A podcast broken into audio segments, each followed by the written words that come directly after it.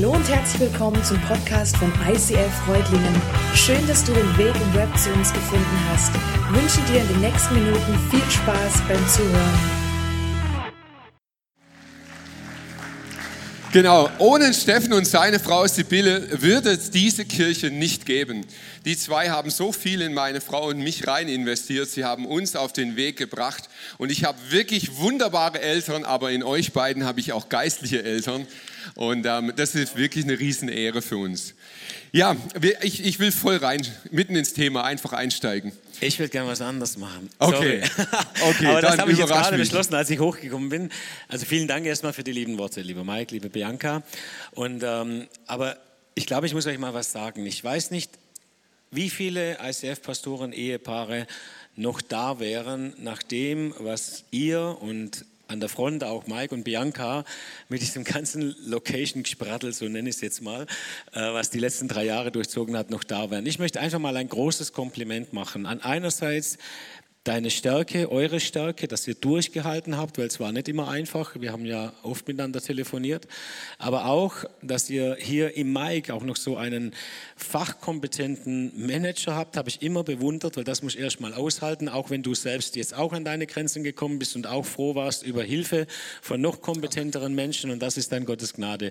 Aber ich finde, ihr habt das schon mega gut gemacht, auch in allen Schwierigkeiten und möchte euch einfach dafür einfach auch mal Danke sagen und ich glaube, das können wir zusammen zusammen so sagen, oder? Wow.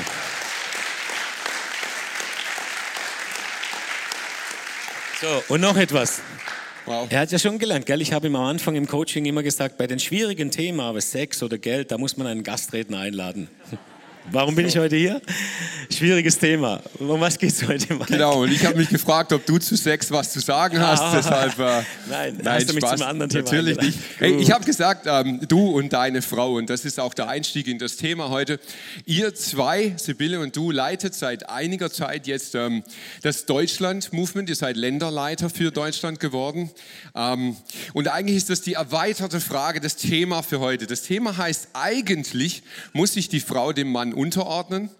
Und ähm, so erweitert natürlich auch die Frage, hey, kann man eigentlich als Mann und Frau auf Augenhöhe miteinander leiten? Kann die Frau mitleiten? Darf sie das? Oder ist sie einfach nur das hübsche Ding an deiner Seite? Oder wie, wie sieht es da aus? Also sie ist das hübsch, das ist keine Frage. Natürlich ist sie hübsch, aber sie ist natürlich mehr. Hey, kann, ob man es kann, jetzt muss ich mal ehrlich sagen, das weiß ich nicht für jedes Paar, ob ihr es könnt. Miteinander leiten ist nämlich nicht immer leicht. Aber die wichtige Botschaft von heute ist, man darf es. Und wir sind ein Movement, in dem Männer und Frauen auf Augenhöhe miteinander leiten. Übrigens nicht nur verheiratete Männer und Frauen, sondern auch mit anderen Männern und Frauen leiten wir gemeinsam. Also das ist schon mal klar. Darüber darum geht es heute auch nicht in diesem Sonntag im ICF äh, Reutlingen, ob das erlaubt ist. Aber warum reden wir dann trotzdem drüber? Ich habe zu Mike gesagt, hast du, hast du mal versucht über die Frage, ob die Frau sich dem Mann unterordnen muss? Oder ob Frauen leiten dürfen, im Geschäft, in der Schule oder mit Studenten, Kollegen darüber zu sprechen. Die denken, wir sind nicht ganz sauber, oder? Über was wir uns unterhalten in der Kirche. Was bewegt denn die Christen eigentlich? Haben die nichts Besseres zu tun? Und warum reden wir darüber? Ja, nicht, weil wir nicht sicher sind, ob Männer und Frauen gemeinsam leiten dürfen oder wie das ist mit dem Rollenverständnis, sondern weil es ein paar kernige Aussagen in unserer guten Bibel gibt. Und wir haben gesagt, wir glauben, dass die ganze Bibel Gottes Wort ist und nicht nur das, was uns passt. Und deswegen wollen wir uns heute mal eben ein bisschen mit dem Thema befassen. So verstehe ich, warum ich heute hier bin. Ja. Ja. ja, das ist so, definitiv. Und ähm, wir haben gemerkt, bei Good Question, die Fragen, die ihr gestellt habt, uns geschickt habt, ähm, es geht fast immer auch um eine Frage dahinter. Also es ist nicht nur die Frage, muss sich die Frau dem Mann unterordnen, sondern dahinter eben auch die Frage, wie ist unser Bibelverständnis und wie gehen wir mit solchen schwierigen Aussagen, die ja ohne Zweifel in der Bibel stehen, wie gehen wir damit um?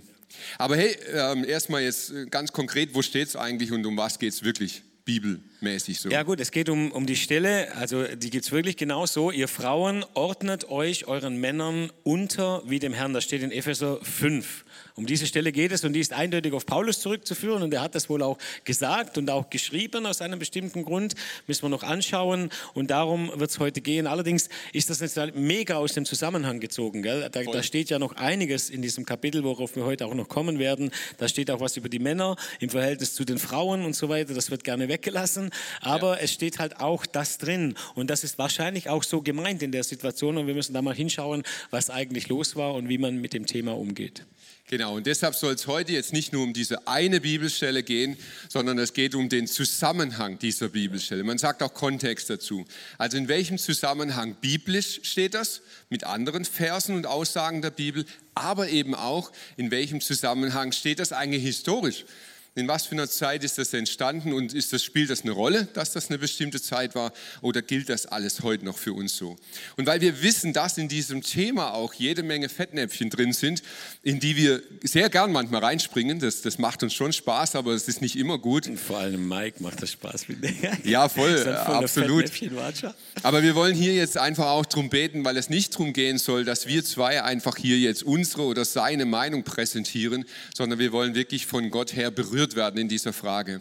Vater im Himmel, und ich danke dir, dass du anwesend bist mit deinem Geist und dass du heute noch Interesse hast, dass wir dieses Buch, das wirklich dein Wort ist, dass wir es verstehen, dass es Leben schenkt, dass es eben nicht einfach nur irgendwie ein Zwang entsteht, dem wir uns äh, hingeben müssten, sondern dass wirklich Leben entsteht. Und ich bete, dass dein Heiliger Geist in unser Herz hineinspricht, dass es Veränderung schenkt und Freiheit und Leben schenkt. In Jesu Namen. Amen. Genau. Hey, lass uns erstmal ganz am Anfang in diesen Satz reinschauen. Du hast gesagt, Epheser steht es. Ähm, ich wiederhole ganz kurz nochmal. Ihr Frauen ordnet euch euren Männern unter wie dem Herrn. Oh, und also das, das finde ich schon dieses wie dem Herrn. Ähm, Männer und Frauen empfinden, glaube ich, schon ein bisschen unterschiedlich. Also so nehme ich es zumindest wahr. Wie geht es dir mit diesem Satz, wenn du es jetzt als, als Mann hörst? Also um ehrlich zu sein, ich empfinde das schon als, also um, es ganz ehrlich zu sagen, ich fühle mich völlig überfordert. Also wenn sich meine Frau mir so unterordnen soll, wie sie sich Jesus Christus unterordnet. Und dann weiß ich ja, dass es einen Unterschied gibt zwischen mir und Jesus, einen kleinen, aber es gibt ihn. Und deswegen, nein, das war Spaß. Aber, aber Herr, hallo, weißt du, das möchte ich eigentlich gar nicht, habe ich mir als erstes gedacht. Also ich möchte gar nicht, dass du dich mir so unterordnest, so vertrauensvoll, weil ich, ich könnte ja manchmal auch, und ich tue es manchmal auch, völlig daneben liegen. Und dann bin ich ja froh, wenn sie sich nicht einfach unterordnet, sondern wenn sie mit mir fightet. Und das kann meine Frau, du kennst sie oder ihr kennt sie und manche von euch auch. Und die kann schon richtig, ja, also ein Gegenüber sein, um es mal vorsichtig zu sagen. Und, und, äh, und dann bin ich da auch mega froh drüber. Und ich habe mir echt auch überlegt, also Mike kennt mich ja von ganz früher, wir kommen ja aus dem gleichen Kaff in Dettingen und, ähm, und ihr zwei auch, seine Eltern sitzen sitzen heute hier. Und jetzt mal ganz ehrlich, wenn ich nicht Sibylle geheiratet hätte, eine Frau, die mir so auf Augenhöhe gegenüber ist, sondern eine Frau, die, die alles super findet, weil sie soll sich ja mir unterordnen und immer sagt, hey Steffen, ja, und später, hey Pastor Steffen, yes, go for it. Hey, ich weiß nicht, dass was aus mir geworden wäre, um ganz ehrlich zu sein. Also ich habe schon Feedback gebraucht, versteht ihr? Also ob ich, das, ob, ich, ob ich überhaupt was aus mir geworden wäre. Also ich bin schon froh, dass ich eine Frau habe, die mir so ein, ein Gegenüber ist. Ne? So. Ja, also, also definitiv. Ja. Das kann ich aus vollstem Herzen sagen. Ich bin froh, dass du Sibylle hast. Ja. Äh, Nichts erzählt jetzt. Ja, sie hat einiges ganz gut in dir gefördert. Genau. Jetzt aber ähm, eigentlich ein bisschen schizophren. Jetzt stehen hier zwei Männer auf ja. der Bühne und ähm, du hast gesagt, so empfindest du es als Mann, aber zum Glück sind wir auch Frauenversteher. ähm, Nee, Spaß beiseite, aber was, was denkst du, wie könnte eine Frau das empfinden? Ja, um, um, ehrlich zu sein, normalerweise halte ich die Predigt zusammen mit Sibylle, aber sie ist heute in Karlsruhe und konnte nicht mitkommen. Ich hätte sie gerne gemeinsam gehalten. Deshalb habe ich zu Mike gesagt, du musst mit mir auf die Bühne. Also es war eine gute Idee, ja. Äh, mich alleine einzuladen, aber habe ich ihm nicht erlaubt. Ich habe gesagt, wir lassen uns das zusammen machen, so ein Gespräch. Aber jetzt, wenn ich, wenn, um, also wenn Sibylle jetzt hier wäre, dann würde sie euch sagen, was sie woanders auch sagt, dass sie sagt, das fühlt sich nicht gut an. Es fühlt sich nicht gut an, wenn ich diese Bibelstelle lese, weil das macht etwas mit ihr. Meine Frau und ich, wir sind jetzt seit 20 Jahren Pastor, ein Pastoren-Ehepaar. Wir haben keine Kinder. Sie hat ihre volle berufliche Tätigkeit zu 100 Prozent im ICF und ich bin zu 100 Prozent angestellt. Wir haben teilweise Playfields aufgeteilt, aber im Endeffekt leiten wir gemeinsam die Gemeinde. Das ist jetzt nicht etwas, was ich jedem Ehepaar empfehle. Manche würden daran zugrunde gehen. Und ist bei uns auch nicht immer einfach. Aber wir, wir haben es gelernt, so gemeinsam zu leiten. Aber es gibt immer, die Menschen machen immer noch einen Unterschied. Wenn ich mit Sibylle wohin komme, wir als Pastoren-Ehepaar wohin kommen und, ähm, und ähm, sag mal, Menschen wollen uns ansprechen, als Pastorin kommen sie immer zu mir. Es kommt kaum mal vor, dass, dass jemand mit Sibylle spricht. Alle wollen mit mir sprechen, weil sie eigentlich denken, das ist der Pastor und seine liebe Frau. Aber die ist nicht immer lieb und das ist auch nicht nur meine Frau, sondern das ist eine Pastorin, ja, meine Frau, die ein Profil hat, die, die ich sage immer, wenn ich nicht mehr da wäre, würde es immer noch einen Pastor geben, nämlich eine Pastorin im ICF Karlsruhe. Versteht ihr? Das muss nicht bei allen so sein übrigens, ja. Also wir haben ja auch gemerkt, auch wir sind schon verschieden als Pastoren, Ehepaar und wieder andere. Niemand muss gleich sein, aber das ist eben auch schon die gute Nachricht, ja. Also dass man ja verschieden sein darf und dass es nicht ein und eben das biblische und alles andere ist dann unbiblisch vom Rollenverständnis, das glaube ich nicht. Aber es fühlt ja. sich für Sibylle definitiv nicht gut an. Ja, jetzt haben wir Männer und Frauen im Raum. Und ähm, du hast einfach eine ein mega gute Übertragung dieser Bibelstelle. Und die, die hat mir einfach gut gefallen, weil ich merke, man also spürt noch mal ein klein bisschen besser, was dort eigentlich steht. Genau. Ja. ja. Also ich, äh, die Bibelstelle, die, wo es um die Frauen, sie sollen schweigen in der Gemeinde geht, das ist jetzt nicht mit unterordnen, aber steht da alles in der Nähe, die geht ja ungefähr so, wie in allen Gemeinden, was weiß ich, in der Provinz Asien, äh, sollen die Frauen schweigen in der Gemeindeversammlung. Es ist ihnen nicht gestattet zu reden, sie sollen sich unterordnen. Wollen Sie aber etwas lernen, dann sollen Sie nach der Versammlung Ihre Männer fragen oder einen Mann fragen. So krass steht das in der Bibel, ja. Und das kann man heute nur, nur noch aushalten, wenn man es auch in der damaligen Zeit versteht. Das tun wir gleich. Aber nur, dass ihr mal wisst, wie sich das, ist jemand, wie sich das heute anfühlt. Ist jemand aus dem Ermstal hier? Also ich bin aus Dettingen, Ermstal. Ihr müsst jetzt kurz stark sein mit mir, okay? Also ich bin's auch, ja. Ganz tapfer sein jetzt, aushalten. Ich macht die Übertragung. Ja, ja. Wie in allen Gemeinden im Landkreis Reutlingen sollen die aus dem Ermstal, also zum Beispiel die Dettinger, schweigen in der Gemeindeversammlung. Es ist ihnen nicht gestattet zu reden. Sie sollen sich unterordnen. Wollen sie aber etwas sagen, so sollen sie nach der Versammlung einen waschechten Reutlinger fragen. Hohoho, gell? Da ist man froh, dass man lachen kann und dass das nicht die Wirklichkeit ist. Nimm das. Aber meine Frau ist aus dem Ermstal in dieser Bibelstelle. Sie ist deine Frau. Versteht ihr? Weil wir vorhin gesagt haben, wie fühlt sich das an? Es fühlt sich eben genauso an, wie wenn das jemand ernst meinen würde, für den Ermstaler sich das anfühlt. Er fragt sich, warum? Was kann ich dafür? Dass ich aus dem Ermstal, du übrigens auch, gell? Metzingen. Ja, ja. Dass ich, ich aus weiß. dem Ermstal bin, was kann ich dafür? Ja. Habe ich mich dafür entschieden? Nein. Habe ich mich für einen Mann entschieden? Nein. Hat du sie für eine Frau? Nein. Und das ist eben schon, schon irgendwie krass. Und deshalb müssen wir jetzt da schon mal rangucken. Und wir tun das, weil wir nichts, weil da sind wir beide uns einig. Wir haben im ICF schon eine biblische Theologie. Das heißt, wir orientieren uns schon an der Bibel und zwar an der ganzen Bibel. Also wenn du einfach jetzt sagst, das kann man heute nicht mehr so sehen, das wäre zu wenig, finde ich. Weil mit welchem Argument kannst du dann das noch so sehen? Oder entscheidet dann jeder selber, was man heute noch so sehen kann? Das kann es nicht sein. Und deswegen lohnt es sich, glaube ich, das Ganze anzuschauen. Genau, jetzt behaupten wir, wir wären eine Kirche am Puls der Zeit. Ähm, am Puls der Zeit ist ja, dass man irgendwie alles gleich macht. Ja? Also wir reden hier von Mann und Frau und jetzt natürlich, um es auch beim Namen zu nennen, wir können das auch einfach weggendern. Ähm, Mann und Frau sind ja das Gleiche und wir sind in einer Zeit, in der irgendwie alles gleichgestellt wird. Sind wir jetzt, wenn wir das ernst nehmen, sind wir dann einfach oldschool? Ist das überhaupt noch möglich? Kann man noch zeitgemäß mit so einer Bibelstelle umgehen und dann auch mit diesem, ja, dieses unterschiedliche Mann, Frau. Darf man das, kann man das noch so stehen lassen? Wie siehst du das?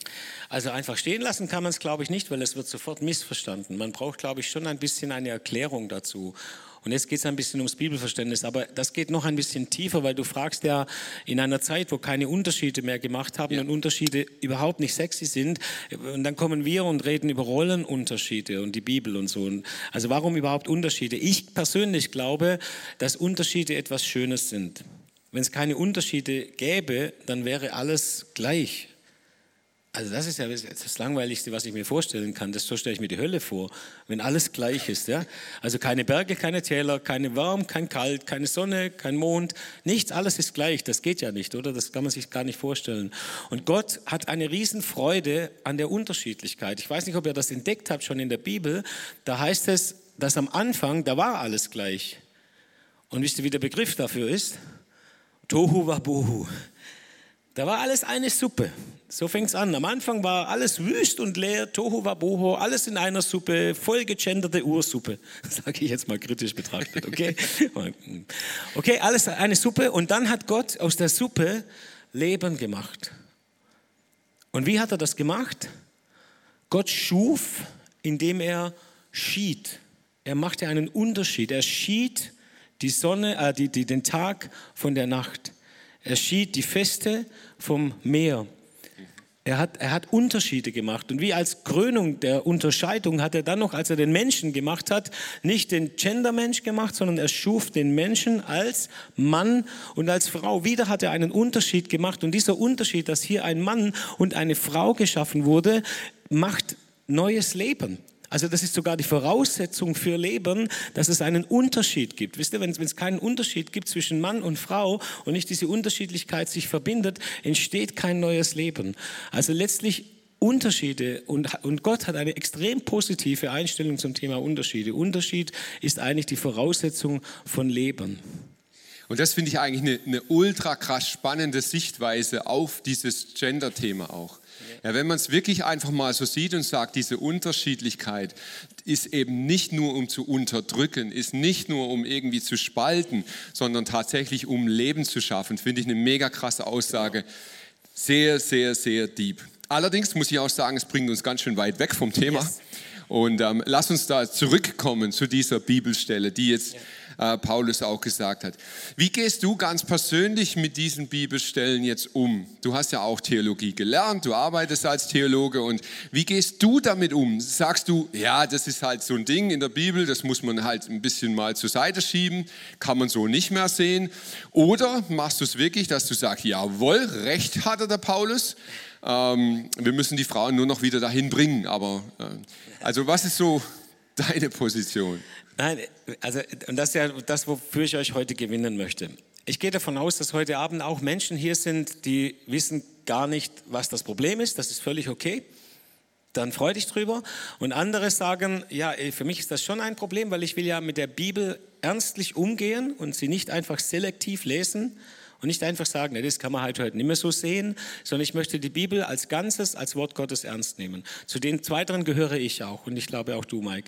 Und wir möchten ja dann schon einen guten Umgang mit diesen Texten haben und sie nicht einfach überlesen. Also wie kann man jetzt gut umgehen mit Texten, wo man irgendwie merkt, da passt etwas nicht mehr in unsere Zeit? Weil wir halt auch nicht mehr in der Antike leben. Also ich möchte kurz reingehen. Dieser Text von ja. Paulus in Epheserbrief, da steht in dem, was überschrieben ist, zumindest in der Good Old Luther Bible, mit die christliche Haustafel.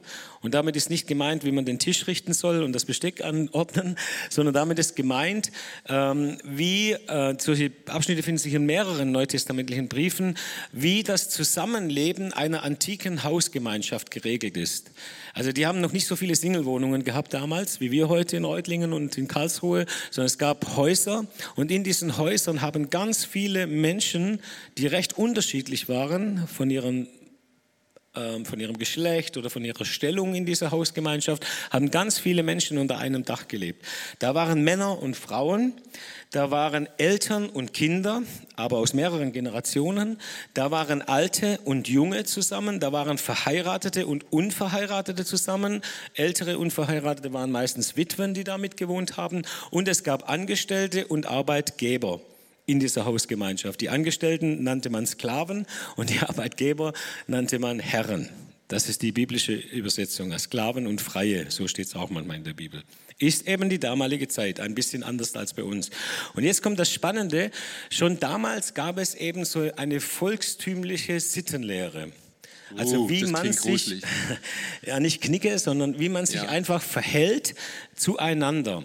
Mhm. Und sie definiert Rechte und Pflichten der Einzelnen zueinander in dieser, im Staat und in der Gesellschaft, also wie diese Hausgemeinschaft zusammenlebt. Und das griechisch sprechende Judentum, also Paulus, der hat ja Griechisch gesprochen und kam aus dem Judentum, hat diese Sittenlehre, die schon da war, die also jetzt nicht unser Gott erfunden hat und in der Bibel uns mitteilt, die hat er einfach übernommen. Weil das war damals so Status quo. So mhm. war das eben, ja. Und äh, deswegen gibt es zunächst einmal einfach die Erkenntnis, dass in unserer Bibel, in den Haustafeln etwas drinsteht, was gar nicht ursprünglich das Evangelium oder die gute Nachricht für uns ist von unserem Gott und eine neue Offenbarung, sondern sie sagt einfach, so ist das in dieser Welt und so in dieser Welt leben wir ja auch. Und, ja, äh, okay, aber, aber warum dann Bibel? Ich meine, da hätte man jetzt auch irgendwie griechische Historie lesen können. Wie war das üblich? Was, was ist denn jetzt da biblisch oder was ist da neu an der ja, Geschichte? Der, das Neue ist jetzt, dass zu dieser Sittenlehre und, da, und, und in dieser Sittenlehre gab es eben schon ein paar Dinge, die ein, ein bisschen tricky waren für das, was Jesus gemodelt hat zwei Jahrhunderte vorher oder ein Jahrhundert vorher äh, oder weniger Jahre sogar. Jesus hat zum Beispiel gemodelt, dass er mit Frauen auf Augenhöhe unterwegs war. Mhm. Es gab im Neuen Testament Gemeinden, Hausgemeinden, wie die von Lydia, die von Frauen geleitet wurden. Und die jüdische oder diese griechische Sittenlehre sagte ganz klar, das sind die Männer und das sind die Kinder und die Frauen. Eine Ebene, Leute. So hart das jetzt klingt, aber ich haus jetzt mal so raus, dass er spürt, wie anders das ist. Das sind also nicht Papa und Mama und da die Kinder. Nee, da ist Papa und hier unten Frauen und Kinder. Und Frauen und Kinder ordneten sich schlicht und ergreifend den Männern unter. Was er sagt, wird getan, basta. Da gab es keinen, es gab noch einen Unterschied zwischen den Frauen und den Kindern, aber von der Wertigkeit waren die Frauen da, wo die Kinder sind.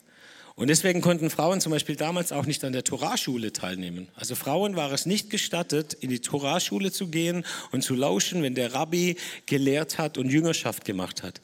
Die Frauen hatten nur eine Chance, wirklich zu Hause ihren Mann zu fragen. Und wenn der nicht so besonders gesprächig war, was manche Männer sicher damals auch schon nicht waren, dann hatte diese Frau wenig Chance auf Bildung.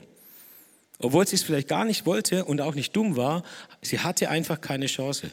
Und mit Jesus kam schon etwas völlig Neues. Äh, also mit Jesus, das wird so beschrieben in Galater 3, hey, jetzt ist nicht mehr Jude oder Grieche, nicht mehr Sklave oder Freier, nicht mehr Mann oder Frau, also nichts mehr mit dieser Unterschied in der Wertigkeit, denn ihr seid alle einer in Christus. Und das ist jetzt schon revolutionär. Weil das ist ein völlig neues Weltbild. Das heißt, es gab natürlich immer noch Frauen und Männer, Sklaven und Freie. Es konnte ja nicht alles aufgehoben werden, aber die Wertigkeit, sozusagen Artikel 1 des Grundgesetzes, die Würde des Menschen ist nicht mehr, hier sind die eigentlichen Herren und da unten ist der Rest der Welt, sondern das hat Jesus verändert. Und ich glaube, dass das schon einige Turbulenzen ausgelöst hat damals in der Hausgemeinschaft. Naja, und, und jetzt geht aber, du sagst es ja, ja, so empfinden das ja auch viele heute und sagen, aber Jesus hat es doch geändert und Jesus hat sie doch gleichgesetzt und jetzt genau. ist Mann und Frau und das ist eben alles dann doch irgendwie gleich. Ja. Ähm, und doch sagt Paulus eben, hey, ordnet euch einander unter in der Furcht Christi. Ja, aber jetzt einander ist ja nochmal was anderes, oder? Also einander ist für mich das absolut Neue. Vorher hat es ja nur geheißen in den Haustafeln, hier die Männer, da der Rest der Welt und alle ordnen sich den Männern unter. Und jetzt heißt es auf einmal wirklich in, in Epheser 5, Vers 21 wie eine Art Überschrift, ordnet euch einander unter in der Furcht Christi. Das heißt, da ist beide sind unter Christus, haben ihn zum Herrn und ordnen sich gegenseitig einander unter. Das ist schon nochmal noch mal eine völlig andere Dimension als das, das was die klassische Kultur des Patriarchats in der Antike damals gelebt hat. Ja, aber zu ordentlichem Bibel-Kung-Fu, wenn wir das jetzt mal so machen, yes. dann gibst du mir jetzt einen Vers und dann haue ich jetzt halt genau. zurück, weißt du? Weil da steht nämlich dann auch in Vers 22, ihr Frauen ordnet euch euren Männern genau. unter wie dem Herrn, denn der Mann ist das Haupt der Frau, wie auch Christus das Haupt der Gemeinde ist. So, nimm das. ist gut, gell? Bibelkung Fu gefällt mir. Ähm, nein, jetzt glaube ich wirklich, dass das so gemeint ist, wie es da steht. Also es ist nicht, oh, ist wahrscheinlich ein Missverständnis, hat er schlecht formuliert. Das könnte ich ja jetzt bei jedem Satz sagen. Nein, das ja. ist so gemeint. Das heißt, Paulus schreibt an eine Gemeinde in Kleinasien, nämlich an die Gemeinde in Ephesus. Hey, ordnet euch euren Männern unter. Er schreibt allerdings auch was über die Männer. Und das sieht jetzt mal so aus, als wäre es ein Rückschritt hinter das, was Jesus gelebt hat. Sieht so aus und ist wahrscheinlich auch so. Wie kann das sein? Also wie kann es sein, dass, dass so ein Rückschritt passiert? Ich übrigens ein bisschen auch so mit der anderen Frage, ob Frauen in der Gemeinde lehren dürfen. Das, was da in einem anderen Brief steht, den Frauen aber sage ich, sie sollen schweigen in der Gemeindeversammlung und sie sollen nicht lehren, ist für mich genauso gefühlt ein Rückschritt. Da hat Jesus, der war unterwegs mit ihnen, sie haben gemeinsam gedient, Lydia ist schon eingesetzt gewesen, hat schon die Hausgemeinde geleitet und jetzt kommt Paulus, dann denkt man, du blöder Paulus, ne? so Single-Mann, noch nie eine Frau gehabt oder was ist los mit dir, dass du so Sachen schreibst, das wäre aber ihm nicht gut getan. Ja? Jetzt kommt Paulus und sagt, nee, nee, Nee, nee, das soll so nicht sein in dieser Gemeinde. Ich, sage ich euch meine, meine Erklärung, warum ich glaube, dass es diese Bibelstellen gibt, die etwas einschränken, was bei Jesus eigentlich aufgemacht wurde. Ich glaube, die hatten echt Probleme. Ich glaube, die hatten echt Probleme mit dieser neuen Welt in ihrer alten Kultur. Stell dir mal vor, das sind jetzt die Frauen in Ephesus oder so. Oder in, in, beim, im Timotheusbrief in einer anderen Gemeinde oder so. Ne? Und die haben nie etwas lernen können, weil ihre Männer vielleicht zu Hause nicht mit ihnen gesprochen haben. Jetzt kommt Jesus und sagt, hey, alle gleich, kein Problem. Und jetzt legen die los, die Frauen. Und reden auf einmal. Es gibt zwei Versionen, was passiert sein könnte. Das eine ist, sie haben ziemlich viel Nonsens geredet, weil ihnen die Bildung gefehlt hat. Das Mundwerk hatten sie, aber die Bildung hat gefehlt, die theologische, weil sie hatten ja keine Chance. Stellt euch einfach mal vor, in Reutlingen dürften nur die Männer zur Schule gehen. Und die Frauen müssten alle, die Mädchen müssten alle zu Hause bleiben. Wenn ihr alle dann 40 wärt, dann gäbe es einen Unterschied, keinen guten zwischen den, in Sachen Bildung, zwischen denen, die Bildung hatten und denen, die keine Bildung hatten. Und wenn man dann paritätisch alle Ämter besetzen würde und alle Firmen besetzen würde und alle Gemeinderäte besetzen würde mit Frauen und Männern gleichmäßig, dann wäre das lustig. Weil alle Frauen null Bildung hatten. Und so war das damals. Das ist ein bisschen krass jetzt, und es gab Unterschiede. Und deswegen glaube ich, da gab es echt, echt Probleme. Es könnte aber auch anders sein, Leute. Es könnte, also ich habe bisher nur diese Version gehört und als ich heute hergefahren bin und nochmal gebetet habe, war es mir wie wenn Jesus mir sagen würde, Steffen, es könnte auch anders gewesen sein. Es könnte auch sein, dass die Männer Probleme bekommen haben mit Frauen, die reden können, die auch was zu sagen haben, weil sie das nicht gewohnt waren. Und ich hatte manchmal schon Probleme mit meiner Frau, nicht weil sie nicht gebildet ist und auch nicht weil sie eingebildet ist oder zu dominant, sondern schlicht und ergreifend, weil sie den Mund aufgemacht hat. Ja, ist Verstehst du, was ich meine? Das ist die andere. Ja, jetzt will er nicht mehr mit mir ja, reden, der Mike. Aber das ist auch wahr. Ja? Manchmal haben auch wir Männer einfach Probleme. Auf jeden Fall gab es Trouble. Und weil es Trouble ja. gab, so schlimm, dass die Gemeinde drohte, das ist, um das voll zu Ende zu bringen, das ist meine Version, warum diese Einschränkung in der Bibel steht, hat der Paulus gesagt, bevor uns jetzt alles zusammenbricht und das Evangelium gefährdet ist, ja. Ordnet euch unter und macht wieder auf alt, wie es vorher war, damit wieder Frieden in die Bude kommt. Das ist meine einfache Erklärung, warum es hier eine Einschränkung gab. Weil an anderen Stellen, in anderen Gemeinden war diese Einschränkung ja nicht. Da haben Frauen und Männer gemeinsam geleitet. Ja. Jetzt beziehst du diesen Inhalt dieser Aussage eigentlich auf eine vollkulturelle Ebene. Ähm, du, du sagst eben, ja, es ist kulturell, war es so, ist es so auch zu verstehen. Jetzt finde ich aber, wir sollten dann einen Schritt noch weitergehen, weil Paulus haut ja eigentlich noch, noch viel krasser einen rein und nimmt auch noch die Natur zu Hilfe, wenn er darüber spricht, dass Dinge ja einfach so gegeben sind. Ja. ja du weißt, was ich meine? Ja, ja. Du meinst deinen Haarschnitt damals, genau. als du, wie alt warst du da, wo du lange Haare hattest? Ja, das ist lang her. Ja, okay. Lang, also, her. Was ich eigentlich sagen möchte, ich glaube, dass es, dass es wichtig ist, dass wir lernen, innerhalb von der Bibel, wenn wir sie lesen, zu unterscheiden, was sind Textstellen, wo es um inhaltlich normative Dinge geht und was sind Beschreibungen damaliger Kultur. Wisst ihr, wenn, ich sage euch mal eine, eine Bibelstelle äh, als Beispiel.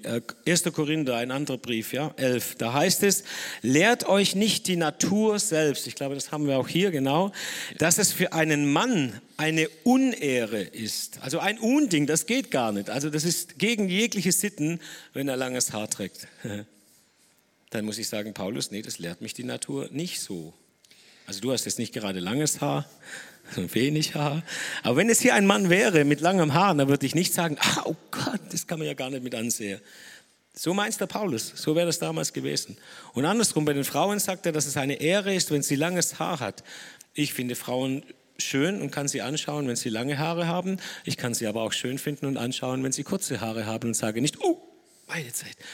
Und so war es aber damals. Eine Frau mit kurzen Haaren war wie eine Lobpreisleiterin oben ohne auf der Bühne. Jetzt ohne Witz. Puh, da muss ich musst du nicht jetzt vorstellen, aber, aber um, das, ähm. das, ist wirklich krass. Also da wird jeder gesagt, das geht doch nicht. Das ist ja schlimm, das ist ja unmoralisch, das geht gar nicht, ja. Und ja. so und, und dann sage ich mir, Paulus, das hat sich scheinbar verändert. Aber ich möchte es ganz kurz nochmal ja. noch mal zusammenfassen, weil es ist mir schon ein ganz wichtiger Punkt. Die Frage ist ja immer wieder, darf man bei der einen Aussage interpretieren und verändern und bei der anderen aber nicht? Und ich glaube, dass es so ist, ja, aber kannst du das, das vielleicht nochmal ganz kurz so, genau. nach welchem ja. Kriterium, wann kann ich es und wann kann ich es nicht genau. machen? Es gibt Dinge, um es mal abstrakt nochmal zu sagen, die waren damals so und sind heute anders oder haben sich verändert. Und wir kommen zum Entschluss, das ist theologisch okay, weil es nicht um primäre Dinge geht, oder um Content, um Inhalt, um normative Dinge, um die Frage, wer ist Gott, wer ist Jesus, was ist Errettung und, und das, das, das Kernevangelium, sondern um Lifestyle und Lebensführung. Oder Lifestyle ist schon, Lifestyle könnte auch ja, da gibt es auch noch andere Themen, die Lifestyle-Themen sind. Es gibt aber auch Dinge, die waren damals so, haben sich verändert. Und in der theologischen Reflexion mit der gesamten Bibel im Rücken oder im Kopf sagen wir, diese Veränderung ist aber nicht gut von damals zu heute, weil uns diese Veränderung weggebracht hat von Gott oder sie konträr ist zu einer wichtigen biblischen Aussage. Das kann ja. in ethischen Themen passieren. Und dann müssen wir schon sagen und können nicht sagen, ja, der gesellschaftliche Wandel, das ist heute halt so und das müssen wir heute halt alles anders sehen. Nein, wir müssen es bewerten von der Bibel her. Und um ehrlich zu sein, das ist nicht einfach so, dass, dass das immer so ganz, ganz klar wäre. Mhm. Und wir sind auch keine Kirche, das muss man jetzt auch sagen, also wir zumindest nicht in Karlsruhe, ich weiß nicht, wie es bei dir ist, Mike, wo man dann immer zum Pastor gehen kann und sagen, Pastor, ich habe da mal eine Frage, ist das jetzt so richtig oder so richtig? Doch, also dann, bei uns kann man zu mir gehen. das man kriegt doch nicht immer eine Antwort. Ja, genau. Sondern ich sage mir, hey, wir müssen, wir müssen erwachsen werden und jeder von uns muss verantwortlich vor Gott und vor Menschen Entscheidungen treffen.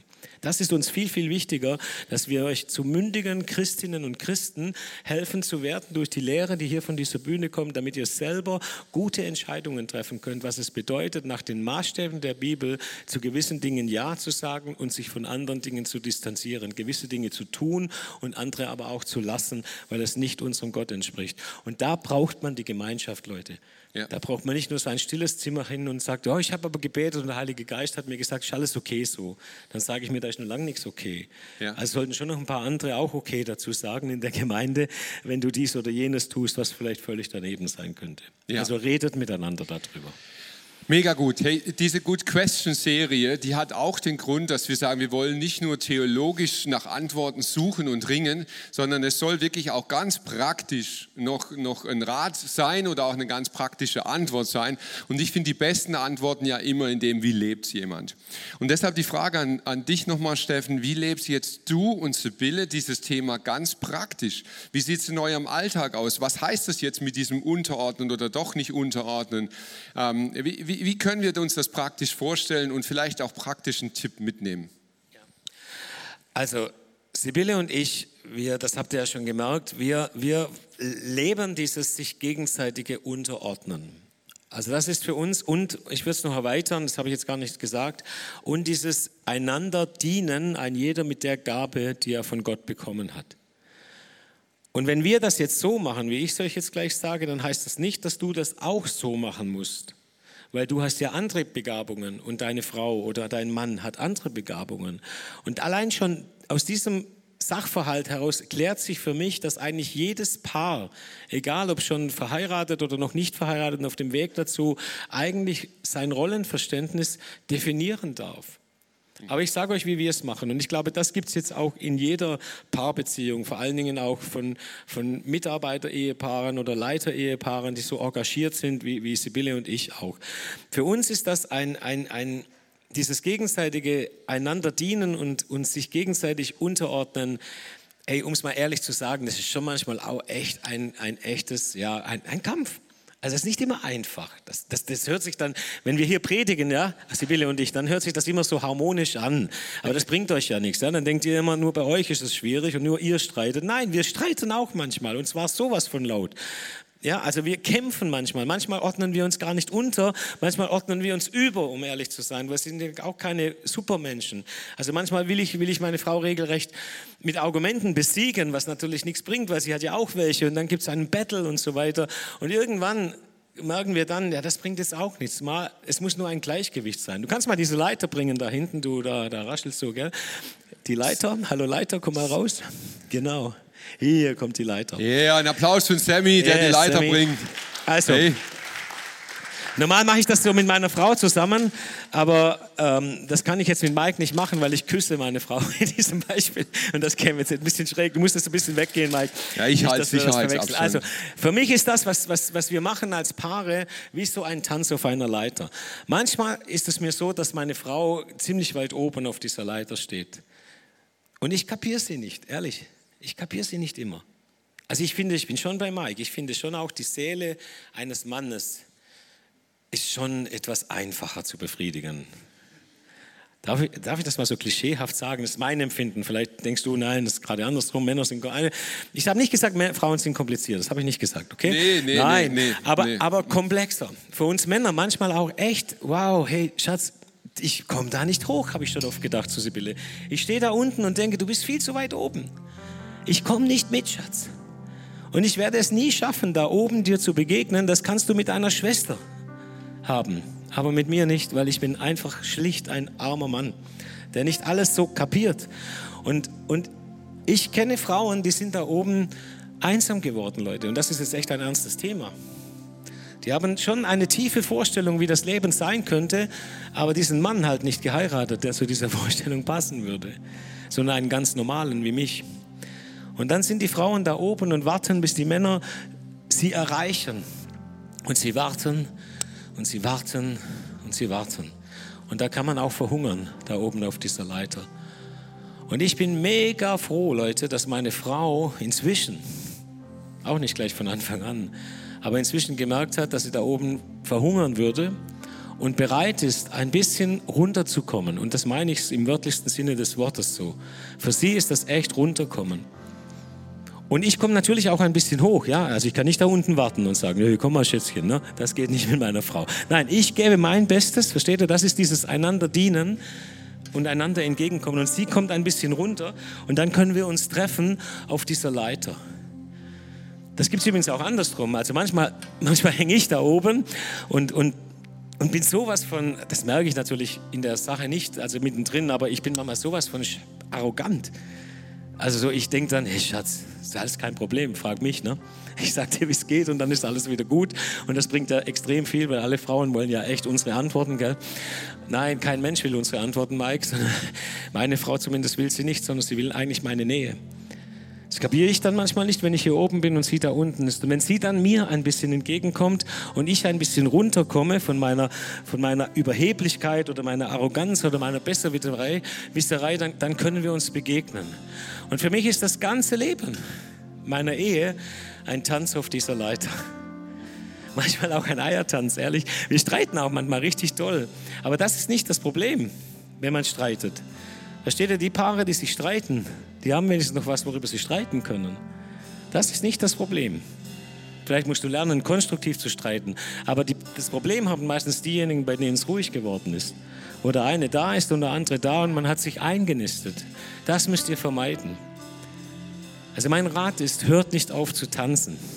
Auch wenn der Tanz manchmal anstrengend ist und an einen Tango erinnert von der Emotion. Aber hört nicht auf zu tanzen auf dieser Leiter. Weil der Tanz ist es, glaube ich, der, der uns am Leben hält. Der Tanz ist es, der uns beieinander hält, dass wir immer wieder einander entgegenkommen, ein bisschen weggehen, ein bisschen Nähe suchen, ein bisschen rauf, ein bisschen runter. Und in dieser Dynamik versuchen wir, äh, miteinander zu leben, miteinander zu lieben und miteinander zu leiten. Und es geht eigentlich ganz gut. Und die gute Nachricht, wenn du sagst, bei uns noch nicht, hey, es kann besser werden. Bei uns ging es mit 30 auch noch nicht so gut wie heute. Und mit 40 war es ein bisschen besser. Und mit 50 ist es richtig gut geworden.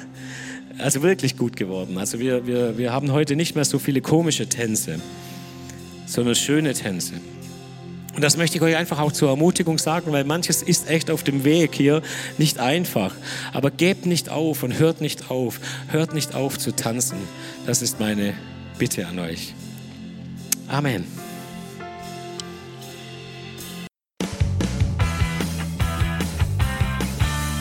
ICF Reutlingen sagt Dankeschön fürs Reinklicken.